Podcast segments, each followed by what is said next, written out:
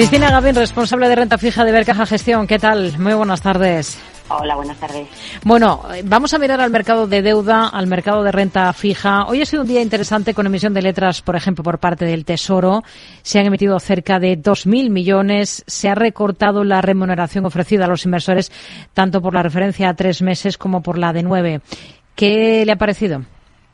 Bueno, primero de todo hay que decir que la verdad es que hemos tenido una jornada bastante interesante, ¿no? Con elevado volumen y mucha volatilidad, con los tipos experimentando idas y venidas a lo largo de toda la jornada y de hecho ahora por la tarde, pues la verdad es que estaban repuntando con una cierta intensidad, ¿no? Eh, dentro de este contexto, bueno, como comenta, se ha situado la, la subasta de la letra española a corto plazo, ¿no? A tres y nueve meses. La verdad es que no ha habido demasiadas sorpresas, ¿no? El grueso se ha adjudicado, como suele ser habitual, pues en el plazo más largo, nueve meses, que es donde además se concentraban las demandas. Teníamos hay demanda para 3.000 millones, se han colocado 1.500 millones y en el caso de la letra de tres meses, bueno, pues se han adjudicado 500 millones para, para una demanda de 1.600 millones. Es decir, la demanda sigue siendo alta y, bueno, la adjudicación un poco en línea con el objetivo del Tesoro, que hay que recordar que el objetivo, la emisión neta de, letras para este año, pues va a estar en cero o incluso negativo, ¿no? Yo destacaría sobre todo, adicionalmente a esta subasta de letras, el, movimiento en, el crédito también, ¿no? Hemos tenido una jornada también bastante activa, ¿no? 嗯 hemos tenido muchas emisiones y a pesar de ello, la verdad es que los diferenciales de crédito se están manteniendo bastante estables, lo que bueno nos vendría a indicar en cierta medida que bueno pues que el apetito por el riesgo se sigue manteniendo, que todavía los niveles de liquidez existentes en el sistema son considerablemente altos y eso hace que veamos mucha demanda de papel por parte de los inversores y que consigue que a pesar de esa avalancha de papel eh, que tenemos, bueno pues los diferenciales estén bastante sostenidos y eso es un indicativo de, de fortaleza en el mercado de crédito. Hemos visto también emisión de deuda en la locomotora de la Unión en Alemania, que ha colocado bonos a cinco años. ¿El tipo de interés ofrecido le parece interesante desde el punto de vista inversor? Bueno, a ver, eh, Alemania ha emitido 3.200 millones, es verdad, con un vencimiento 2029, es decir, estamos hablando de un cinco años y la demanda ha sido alta. Es verdad que si miramos la rentabilidad, bueno, pues a primera vista puede parecer escasa, ¿no? Se ha situado en el entorno del 2-12% de, de ¿no? Sobre todo si la comparamos a cómo están cotizando, pues sin irnos más lejos, las letras alemanas a corto plazo, ¿no? De hecho, por poner un ejemplo, la letra alemana que vence en enero de 2025, pues cotiza una rentabilidad que está eh, rozando el 3,20, ¿no? De, de, retorno, ¿no? Entonces, eh, ¿Qué, indica esto? Bueno, pues que la curva está invertida, ¿no? Que la curva alemana se mantiene invertida y nos podemos plantear cuál es el objetivo de los inversores al entrar en un plazo más largo, una rentabilidad menor, ¿no?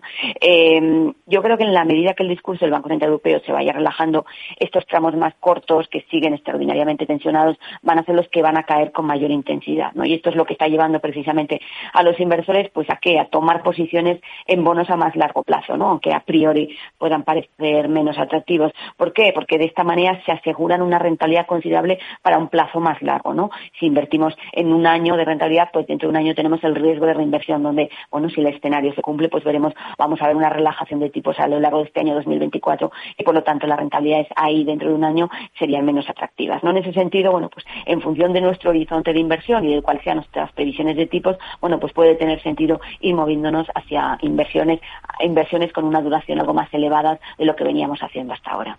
Según Bloomberg, China está considerando la emisión de un billón de yuanes eh, en nueva deuda bajo un plan denominado llamado bono soberano especial, que serían bonos soberanos a plazos muy largos para financiar proyectos relacionados con alimentos, energías, cadenas de suministro, urbanización. Sería la cuarta venta de este tipo de deuda, de este tipo de bonos en los últimos 26 años en el gigante asiático. La última se llevó a cabo en 2020 para financiar medidas de respuesta a la pandemia de COVID-19. ¿Cómo lo vería?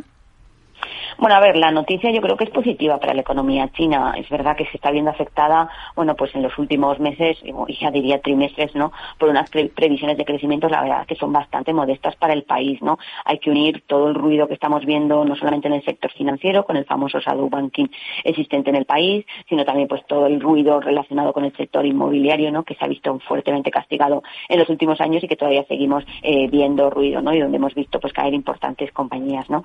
Em, lo que que persigue este o perseguiría, ¿no? Si, finalmente se, se lleva a cabo este soberano, este bono soberano, pues tratar de impulsar, pues eh, los factores o los indicadores más relevantes de la economía china, ¿no? Estoy pensando, pues en datos de consumo que siguen siendo muy débiles, tratar de mejorar las dinámicas de empleo que también están están mostrando una tendencia bastante preocupante, ¿no? Entonces todos esos factores son los que trataría de estimular en cierta medida, pues esta tipología de emisiones. Desde luego, yo creo que es una medida necesaria, pero desde luego no suficiente. Em, pero sí que es verdad que crea las condiciones necesarias o por lo menos genera la cierta confianza en, entre los inversores, no sobre todo inversores internos, no a la hora de, pues tratar de apoyar la economía china. Pero desde luego mm. es una tipología de bonos muy específica y muy destinada a inversores muy particulares eh, con un horizonte de inversión muy muy largo.